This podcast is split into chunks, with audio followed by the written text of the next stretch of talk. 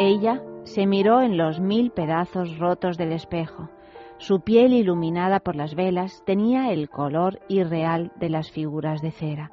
Miguel comenzó a acariciarla y ella vio transformarse su rostro en el calidoscopio del espejo y aceptó al fin que era la más bella de todo el universo, porque pudo verse con los ojos que la miraba Miguel. Esta es una cita que abre la carta que nos envía María Jesús, una cita de la Casa de los Espíritus de Isabel Allende, y sigue así María Jesús. Tiempo de silencio, tiempo de espera.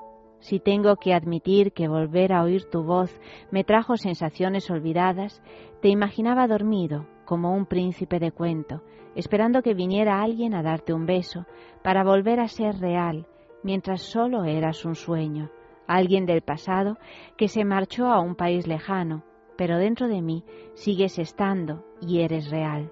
Tu voz me quema y tus palabras me traen recuerdos de besos y ron, pero debes de seguir durmiendo. Volcar mis sentimientos y mis actos en unas palabras a veces duele. Este es un momento de mi vida muy difícil, muy importante, nada fácil, en el que cuando me quedo a solas conmigo misma, me viene una película que no quiero volver a ver, la película de todos los meses pasados contigo, las palabras que me dijiste, lo que yo te dije, una y otra vez, van pasando delante de mí como una pesadilla. Lo que hizo, lo que me dijo, lo que le dije, todo tiene un tente amargo.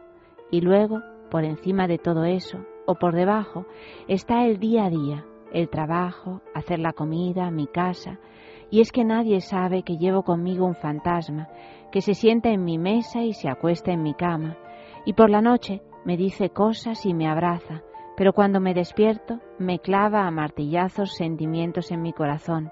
Pero tengo que luchar contra todo esto, y quizás toda la felicidad de antes, ahora está pasando la factura.